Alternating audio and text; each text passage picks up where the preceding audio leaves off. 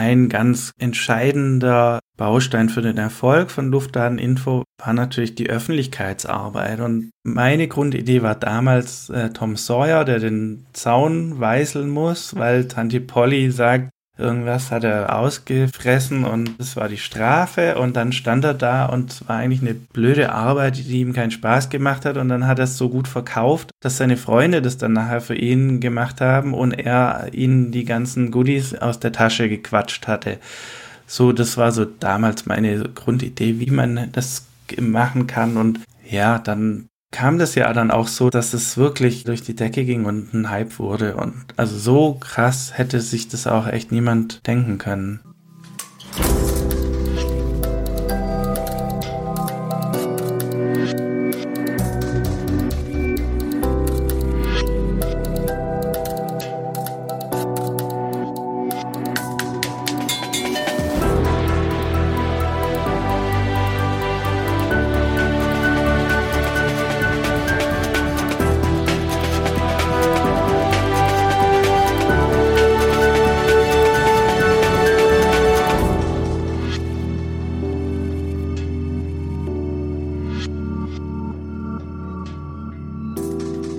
Hallo und herzlich willkommen beim Durchfechter. Kommunikationsdesigner Jan Lutz lernte schon als Kind, wie Dinge nicht gut funktionieren. Damals lebte er mit seinen Eltern in einer Kommune auf einem Bauernhof im Schwarzwald. Ackerbau, Viehzucht und freie Liebe waren für die Erwachsenen in den späten 70ern dann doch ein eher schwieriges Experiment. Jan Lutz beobachtete das Leid der Erwachsenen und entwickelte sich zu einem hervorragenden Analysten. Unstimmigkeiten erkennt er sofort. Dann fragt er sich, wie könnte es besser laufen? Mittlerweile ist der 45-Jährige einer der wichtigsten deutschen Pioniere für Citizen Science. Mit Hingabe und sehr viel ehrenamtlichen Engagement transformiert er die Bürgerwissenschaften seit einigen Jahren in das moderne Zeitalter. Denn es geht längst nicht mehr bloß um das Zählen von Wildvögeln im Vorgarten. Mithilfe von Civic Tech und Open Data ist Bürgerengagement in weitaus größerer Dimension möglich. Civic Tech meint dabei technische Konzepte, über die das Wissen und die Aktivitäten von Bürgern zusammenfließen können. Um es plastisch zu machen. Bei Luftdaten.info, das bisher wichtigste Projekt von Jan Lutz, messen mittlerweile über 12.000 Bürger, vor allem aus Deutschland und Europa, fortwährend den Feinstaub in der Luft vor ihrer Haustür, und zwar mit selbstgebauten kleinen Messstationen. Über luftdaten.info fließen diese Messdaten dann in Echtzeit zusammen. Das Portal führt mit Hilfe einer Weltkarte und einer Art Ampelsystem Betrachtern vor Augen, wie gravierend das Problem Feinstaub ist. Luftqualität, Lärm, Mikroplastik. Bürger wollen nicht nur aufdecken und aufklären, sondern auch Teil der Lösung sein. Davon ist Jan Lutz überzeugt. Ihm gelingt das konstruktive Einbinden der Engagierten wie kaum einem anderen.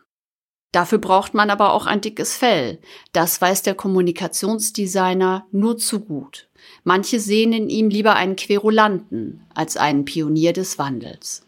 Doch damit kann der Stuttgarter zum Glück gut umgehen.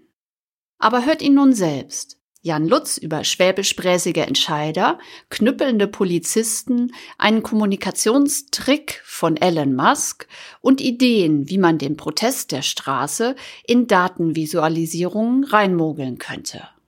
Mein Name ist Corinna Niebuhr und ich wünsche euch nun viel Spaß mit Jan Lutz.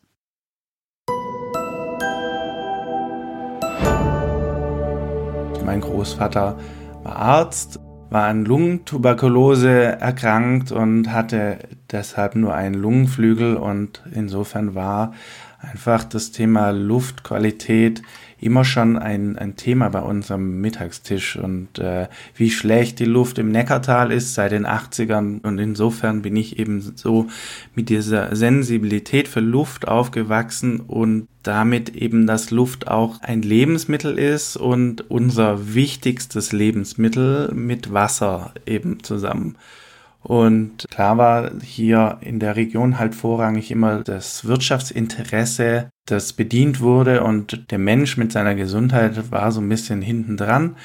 Im Neckartal in Stuttgart, da hat dieses äh, Nachkriegs die Wirtschaft, denke, funktioniert und war im Vordergrund und da müssen wir halt einfach drüber hinwegkommen, weil es einfach wichtig ist, auch für einen Innovationsstandort wie Stuttgart quasi nicht in der Vergangenheit abzuhängen, sondern da einfach sich flott zu machen für die Zukunft in so vielen Bereichen. Und Corona ist ja da jetzt auch nochmal so ein Brennglas, das ganz viele Sachverhalte nochmal schwarz-weißer darstellt und uns unter die Nase hält und eben die Luftqualität auch, weil eben das Virus durch Aerosole übertragen wird und da eine saubere Luft wichtig wäre für so eine Grundgesundheit, die halt kein Immunsystem hat, die immer permanent angestrengt ist, um irgendwie so dieses ganze Hintergrundrauschen zu verarbeiten. Und ich finde halt 2020 könnten wir cleverer damit umgehen. Das, das treibt mich dann immer so ein bisschen um.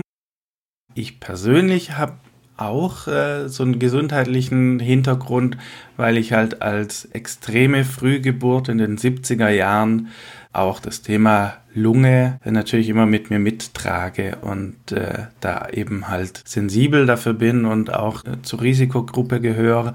Und insofern, ja, kam einfach alles äh, zusammen und eins zum anderen. Und ja, am Ende war ich dann auch ein paar Jahre bei der Bürgerinitiative am Neckartor, die da immer für die gute Luft geworben haben und für bessere Lösungen als 100.000 Autos da durchzujagen jeden Tag so kam das eben. Also das war schon sehr äh, auch intrinsisch in mir drin. Da musste ich gar nicht so viel machen.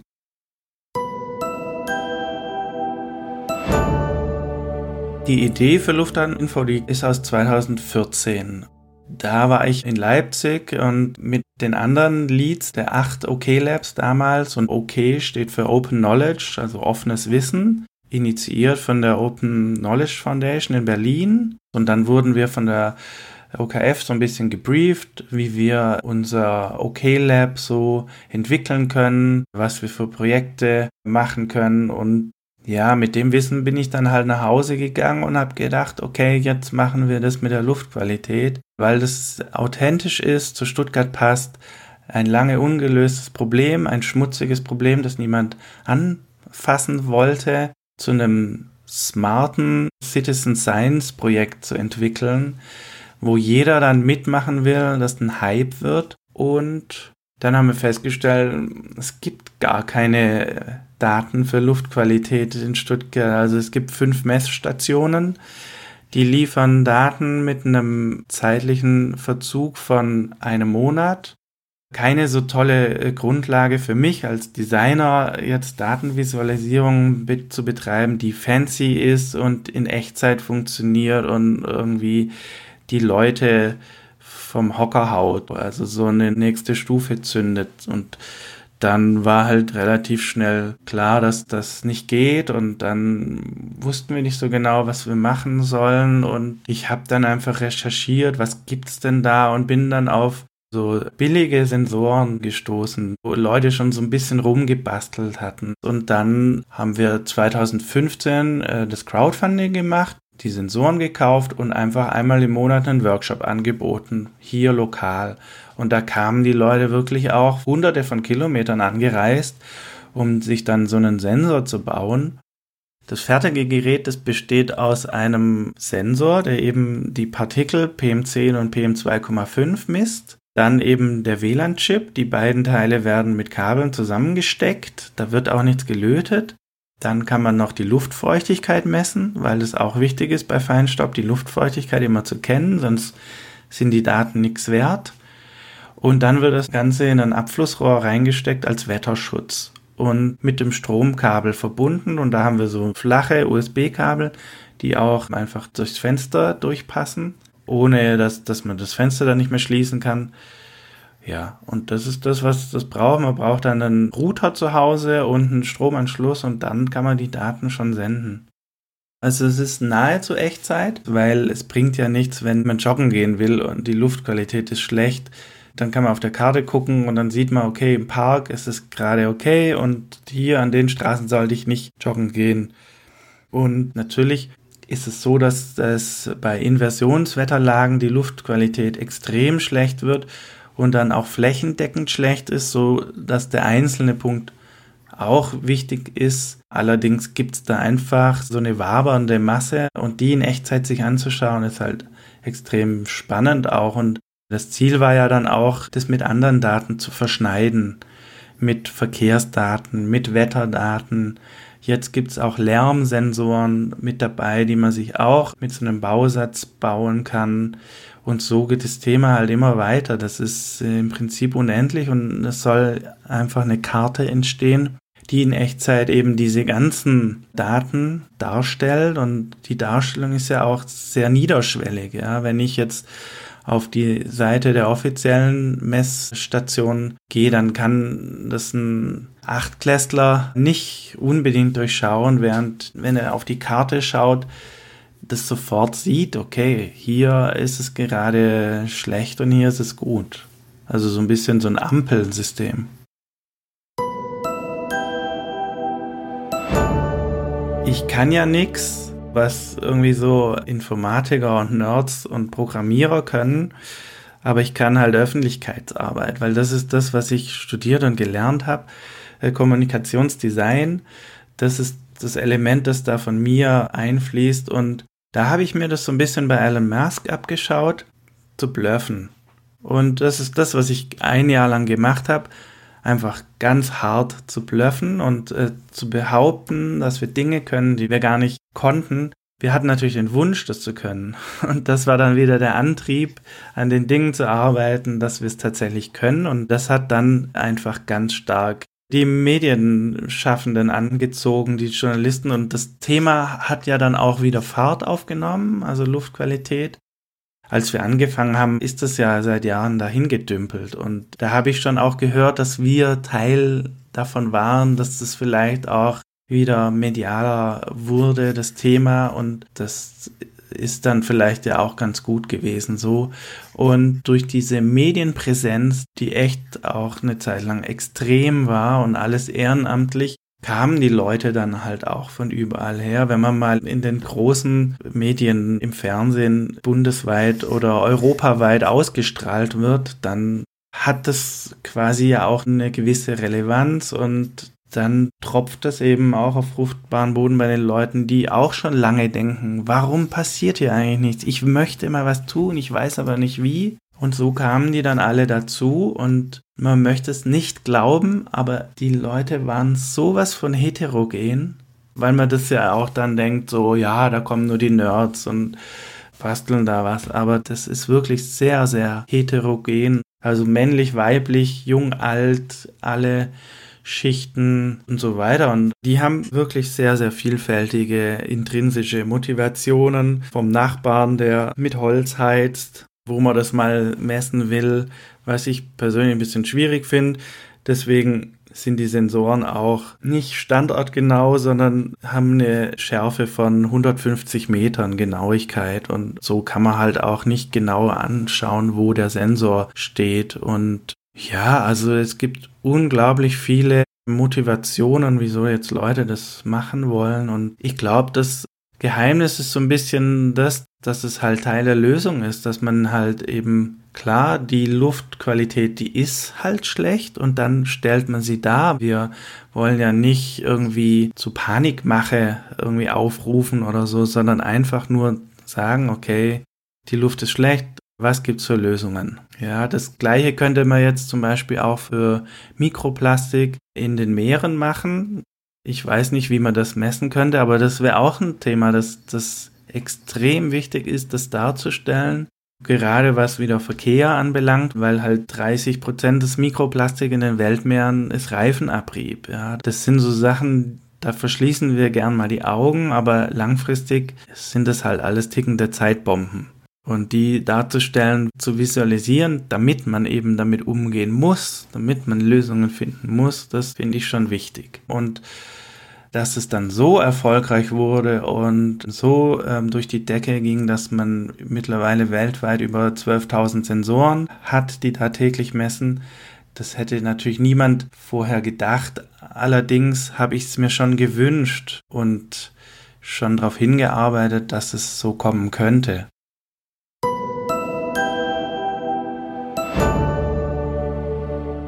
Themen Natur und nachhaltige Mobilität, ja, die, also das Thema Natur sowieso, weil ich so aufgewachsen bin. Also meine Eltern waren da immer sehr sensibel, sage ich mal. Die haben auch immer nach alternativen Wohnformen und Lebensformen gesucht, wie das eben die Generation so gemacht hat. Und dann bin ich natürlich in einem großfamiliären Kontext aufgewachsen.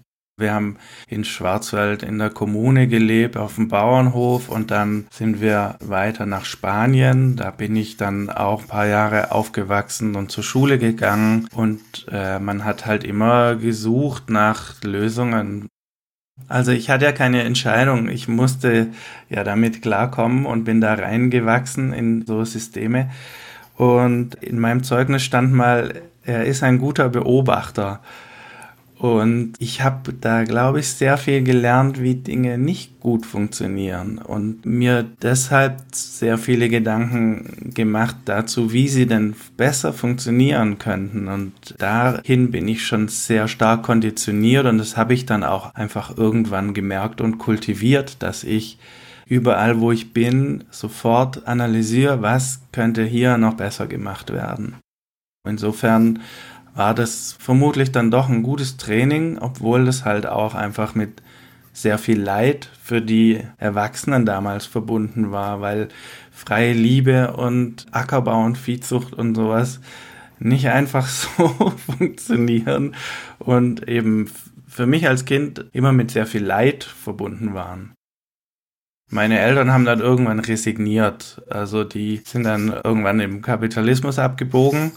Ich war dann so der Einzige in der Familie, der da ähm, das noch hochgehalten hat und gedacht hat, ja, okay, hier müssen wir doch was tun.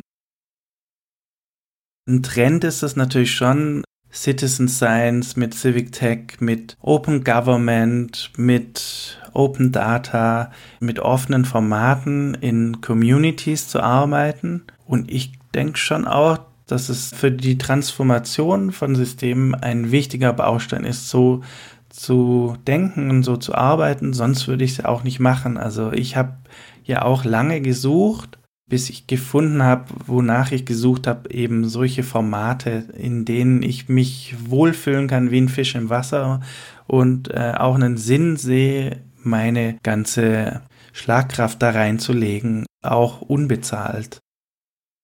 Ich habe natürlich angefangen in so klassischen so Agenturstrukturen und habe dann gemerkt, okay, das ist nicht irgendwie so wirklich das, wo ich jetzt lange sein will, habe da natürlich aber mein Werkzeug, mein Rüstzeug gelernt und habe ganz viel Einblick in die Automobilindustrie bekommen, weil natürlich die Kunden Automobilindustrie und Automobilzulieferer waren. Das war für mich schon sehr wichtig zu sehen, wie das läuft, ja, und was da gemacht wird und ja, dass alle Marken eigentlich den gleichen Inhalt haben und nur quasi die Hülle anders ist und dann Marketing drüber kommt. So, bisschen überspitzt formuliert. Und ja, ich weiß nicht, also ich habe Autos nie als irgendwie negativ oder böse empfunden. Es ist halt wie eben auch mit dem Internet, wie nutze ich das Werkzeug? wenn ich das in ein Bild packe mit dem Auto, wenn, wenn ich jetzt morgens aufstehe, mir eine Packung Pralinen reinpfeife, mittags auch, abends dann auch nochmal Pralinen esse, dann ist das nicht gesund langfristig, aber das ist das, was wir mit dem Auto machen. Also man kann nicht jeden Tag Pralinen essen.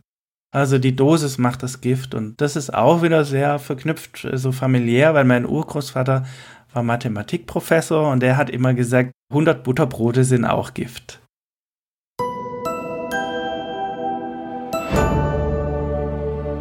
Also ich finde, ein Fahrrad ist absolut in der Zukunft auch noch vorhanden, weil das mit 10 Kilo Stahl 70, 80 Kilo Biomasse so effizient von A nach B bringt wie sonst nichts auf der Welt. Kein Tier kann sich so effizient bewegen und dann ist es doch eine ganz gute Erfindung. Und ich glaube auch nicht, dass wir zurück auf die Bäume müssen, was so viele dann irgendwie schwarz malen, sondern dass wir halt einfach mit unseren Fähigkeiten diese Transformation schnell und zügig einläuten. Und das erste wäre zum Beispiel mal Autos weg aus der Stadt, weil wir dann überhaupt erst den Raum auch im Kopf haben, darüber nachzudenken, wie schön das eigentlich alles sein könnte. Und so ist es wie so eine Soße, die halt da drüber klebt über allem und uns auch am Denken hindert. Und so ist es eben in ganz vielen Bereichen. Die Systeme, die sind gelaufen und gelaufen und gelaufen und jeder wusste, dass sie langfristig nicht funktionieren werden, aber niemand wollte es wahrhaben und jetzt sind wir halt an dem Punkt, wo wir halt Entscheidungen treffen müssen. Es ist ganz viel mit Verantwortung übernehmen, hat es zu tun. Bleiben wir weiter Kinder, die konsumieren, oder werden wir erwachsen und übernehmen Verantwortung für das, was wir tun? Das bringt ja nichts, die Automobilindustrie quasi zu verschonen, weil sie ja auch nicht mehr leben können. Ich habe vor zehn Jahren gesagt, wenn die so weitermachen, dann gibt es die in zehn Jahren nicht mehr. Und jetzt sind wir schon an dem Punkt, wo sich Leute das tatsächlich vorstellen, die jetzt nicht irgendwie so aus der Ecke kommen wie ich, sondern eher quasi klassisch konservativ sind. Und ich meine, auch da ist es wieder der Punkt, in welche Richtung wollen wir gehen? Wollen wir tatsächlich weiter irgendwie so ein Produkt, das 130 Jahre alt ist, als Zukunft verkaufen oder geht es vielleicht ein Stückchen besser? Kombinieren wir Wohnen und Arbeiten? so dass wir die Autos als Kapseln konstruieren mit Plattformen, die Kapseln auch an Hausfassaden wie Aufzüge hochfahren und runterfahren lassen, die dann Teil des Wohnraums sind. Also das, das Produkt an sich ist ja nicht schlecht. Ich finde nur es jämmerlich erbärmlich, wie wenig damit angestellt wird, außer ein Metallkasten mit vier Rädern. Was mich sehr geprägt hat, waren die drei Jahre im Reallabor für nachhaltige Mobilitätskultur an der Uni Stuttgart, wo wir einfach sehr viel Sozialstudien oder von der soziologischen Seite das Mobilitätsthema angegangen haben und da auch ganz viel auf den Weg gebracht haben an Projekten. Und da hat man einfach versucht, aus dem Elfenbeinturm wieder herabzusteigen zur Bürgerschaft, um deren Ressourcen zu nutzen, um wissenschaftliche Lösungen zu finden. Und es war für mich auch eine wichtige Erfahrung insoweit, weil ich dann ein ganz anderes Standing hatte. Ja, davor war ich quasi querulant und unbequemer Bürger, quasi für die Verwaltung und danach war ich Pionier des Wandels oder Change Agent. Das war dann 2017 zu Ende. Und dann ist alles irgendwie zurückgefallen in die Zeit davor, was ich so ein bisschen schade fand. Da tut sich die Stadt Stuttgart schon sehr schwer und das Mobilitätsthema, das ist ja hier zu Hause und ich finde auch, die Verantwortung ist hier zu Hause damit so umzugehen wie keine Stadt auf der Welt, also so fortschrittlich umzugehen. Und das fehlt mir so ein bisschen. Das Selbstbewusstsein dafür, richtig nach vorne zu gehen mit, mit diesen Themen. Und da ist mir schon so ein bisschen wieder so zurückgefallen, das schwäbisch-präsige. Also ich kann natürlich da jetzt gut Beispiele von Stuttgart 21 bringen, weil das Thema, was hier in der Stadt vor zehn Jahren einfach so präsent war, dass da niemand drumrum konnte und wir alle sehr viel gelernt haben und auch sehr viel falsch gemacht haben und ja, der Schwabe, der ist davor ja nicht auf die Straße gegangen und hat auch nicht mit Leuten geredet. Also das ist was, was da wirklich aufgebrochen ist, weil der Mensch ja ein Bedürfnis hat, auch zu kommunizieren und diese schwäbisch-pietistisch, kalvinistisch geprägte Mentalität für den Menschen an sich vielleicht doch ein bisschen schwierig war. Insofern, dass dann da Hunderttausende auf der Straße eigentlich immer ein großes Fest gefeiert haben, war so ein bisschen die logische Konsequenz aus diesem weiß ich nicht, jahrhundertealten äh, Schwäbischen heraus. Und da war dieser Bahnhof nur der Auslöser dann dafür, dass passiert ist, was passiert ist. Und was mich halt damals sehr beeindruckt hat, ist, dass man mit dieser ganzen Kompetenz und Fähigkeit der wirklich engagierten Menschen, die hier für ihre Region und die Stadt glühen und auch sich so viel Wissen aneignen, alles selbstständig machen, dass man sie dann am Ende im Park verprügelt. Also das fand ich schon sehr traurig, dass man quasi das nicht genutzt wird als Fähigkeit für die Region. Ich bin an diesem schwarzen Donnerstag, wo dann einfach die Bürger im Park verprügelt wurden, einfach mit dem Fahrrad zur Arbeit gefahren und bin dann da nicht mehr durch den Park gekommen und habe mich dann gewundert und habe dann eben mit Polizisten gesprochen und bin dann eben dort geblieben, weil ich nicht wusste, was hier passiert und um das zu dokumentieren und so. Also 2010 war schon so ein entscheidendes Jahr, wo wir hier in Stuttgart hätten eine tolle Möglichkeit schaffen können für Bürgerpartizipation und Beteiligung und das ist heutzutage enorm wichtig und so wie das passiert ist, ist es halt maximal schlecht passiert und die Politik damals war auch einfach nicht mehr zeitgemäß.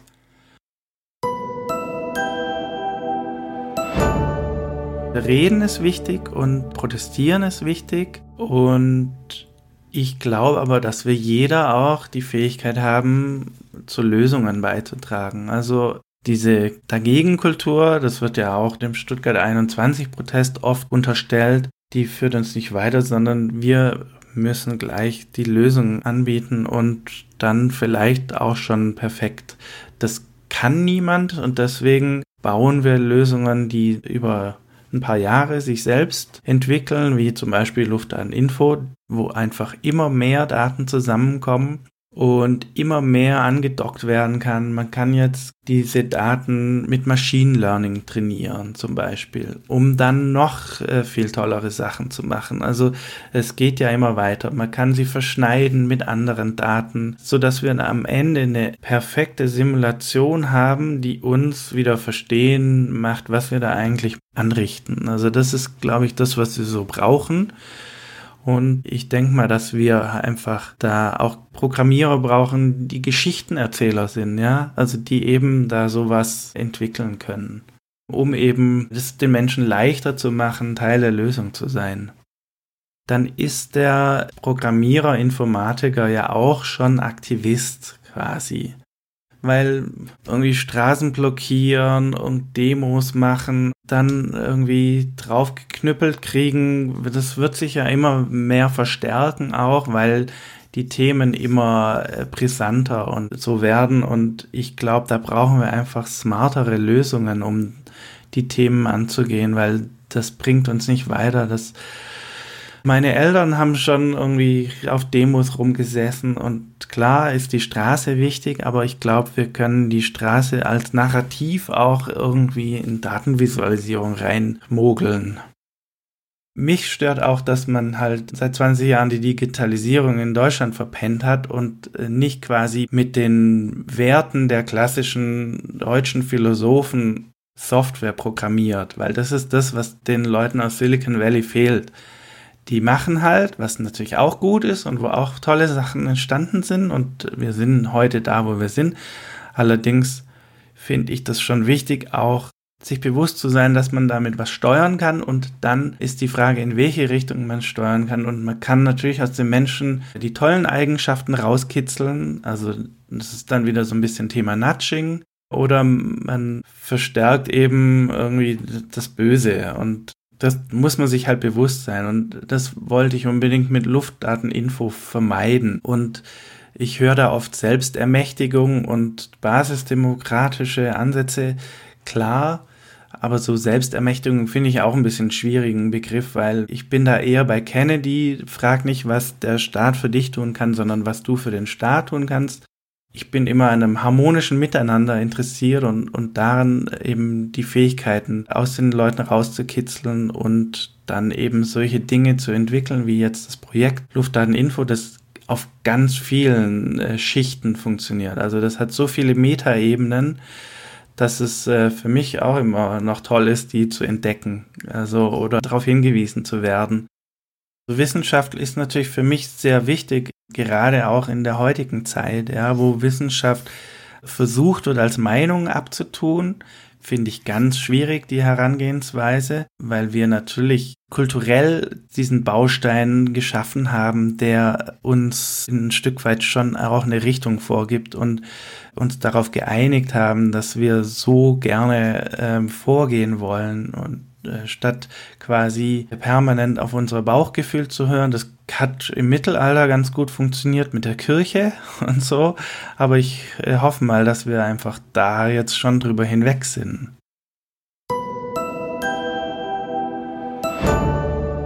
Bei kommunalen Daten gibt es eben zwei Richtungen. Die Kommune, der städtische Mitarbeiter, der halt dann die Daten nicht rausgibt, vielleicht weil er nicht weiß, wie er damit umgehen soll. Das ist so alles noch so ein bisschen diffus. Da weiß man noch nicht, wie sich das entwickeln wird, wie wertvoll das werden wird. Und dann gibt es ja diesen doofen Spruch, dass Daten das Erdöl des 21. Jahrhunderts sind. Und dann will man lieber da noch mal ein bisschen warten, weil das könnte sich ja ein Geschäftsmodell daraus entwickeln. Und Städte müssen ja mittlerweile auch selber Geschäftsmodelle entwickeln. Also bei Geodaten ist das ganz verbreitet zum Beispiel. Und ja, das ist die, die Meinung, die teile ich nicht. Und da müssen wir wieder gesamtgesellschaftlich denken. Und die Lösungen, die aus so einer Community entwickelt werden, die werden so schnell und so gut entwickelt, dass man da einfach viel mehr Vertrauen haben sollte in solche Strukturen, die das auch machen zu lassen und als Partner, als Stakeholder einzubinden. Dann die Art und Weise, wie Daten aufbereitet sind, ob sie wirklich als gutes äh, digitales Datenpaket zur Verfügung stehen oder halt als ausgedrucktes PDF in einem Aktenordner stehen. Da müssen wir gucken, dass wir Standards entwickeln und dann halt Kompetenz entwickeln auf beiden Seiten, weil der städtische Mitarbeiter die Daten ja vielleicht auch nicht rausgeben will, weil da oft auch gesagt wird, der Bürger kann das gar nicht interpretieren und dann interpretiert er das falsch und dann macht er da irgendein Fass auf zu irgendeinem Thema und dann haben wir wieder einen riesen Ärger an der Backe. Dann lassen wir es doch lieber gleich bleiben. Das sind so die zwei Richtungen und die zwei Bedürfnisse. Die einen wollen die Daten und die anderen wollen die Daten lieber nicht rausgeben. Und da gilt es einfach ganz viel Aufklärungsarbeit zu machen und das ist auch Teil der Open Knowledge Foundation und der OK Labs dafür zu werben, sich das zu trauen. Das passiert auch in Baden-Württemberg schon ganz viel an ganz vielen Stellen, in anderen Städten, in Ulm, in Karlsruhe, in Freiburg, auch Heilbronn. Da sind auch junge, engagierte Mitarbeiterinnen, die sich schon mal mit dem Thema beschäftigt haben und die Landeshauptstadt Stuttgart ist halt die Landeshauptstadt und da passiert leider noch zu wenig für meinen Geschmack. Weil ich glaube halt, wenn wir Datenpakete zur Verfügung haben, können wir auch viel besser und schneller Lösungen entwickeln für Szenarien, die die Stadt dann vielleicht erst durch den Gemeinderat bestätigt haben muss, um dann im Jahre X irgendwas, eine kleine Verkehrsinsel zu bauen. Also die Prozesse in der Verwaltung sind sehr langwierig und das könnten wir halt mit Daten so ein Stück weit verbessern. Das Ziel ist ja auch, dass sich daraus Startups entwickeln, weil es wird ja oft gesagt, es sollen sich kein kommerzieller Hintergrund daraus entwickeln. Aber genau das ist ja äh, das, wie ein Kreislauf entsteht, mit steuerfinanzierten Datensätzen, die die Kommune zur Verfügung stellt, wie Wasserleitungen, können wirtschaftlich so interessant sein, dass sich Leute zusammenschließen und ein Startup daraus entwickeln und der Kreislauf entsteht dann, wenn das jetzt ein Riesenunternehmen wird, zahlen die ja auch davon wieder Steuern und das geht dann dadurch zurück quasi in den Wirtschaftskreislauf, der dann entsteht. Und das ist zum Beispiel bei Luftdateninfo nicht so. Das ist ein reines ehrenamtliches Engagement. Die Daten werden zur Verfügung gestellt, weil es sie vorher gar nicht gab. Aus so einer Not heraus ging das quasi über den Umweg des, der Hardware. Und da braucht es einfach noch einen Kreislauf.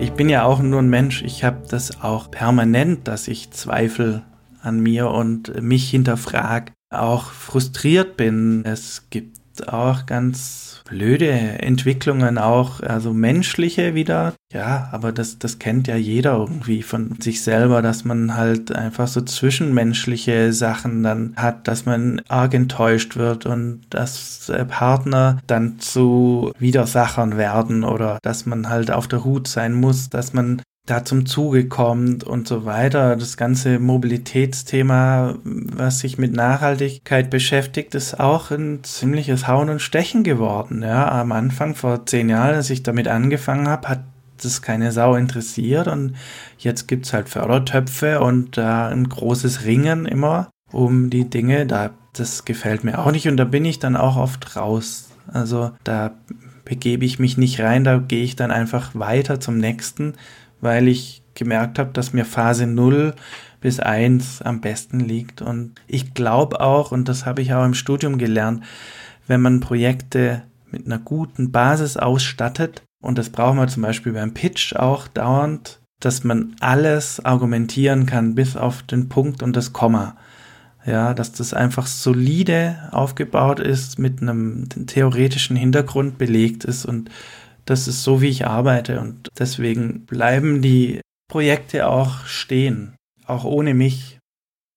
Ich sehe mich schon als Moderator und so ein bisschen als Mastermind auch, auch wenn das blöd klingt, wenn ich das jetzt über mich selber sage, aber es ist einfach der griffige Begriff dafür. Und was ich gemacht habe, ist, die Nerdsprache in einfache Sprache zu übersetzen oder eben auch technische Dinge einer breiteren Gruppe zugänglich zu machen. Und klar würde ich auch gern weiterhin in dem Bereich arbeiten, dass ich Phase 0 bis Phase 1 so anstoßen kann und auch gern von institutioneller Seite her. Und ich hoffe halt auch, dass ich so ein bisschen mehr in den universitären oder in den Regierungsteil irgendwann übergehen kann. Also dass diese Fähigkeiten dort wichtig werden, glaube ich, ganz sicher dran. Allerdings ist es im Moment noch nicht so und auch in Stuttgart ist es halt einfach so, dass man eher so als Störenfried noch gilt, als Nestbeschmutzer.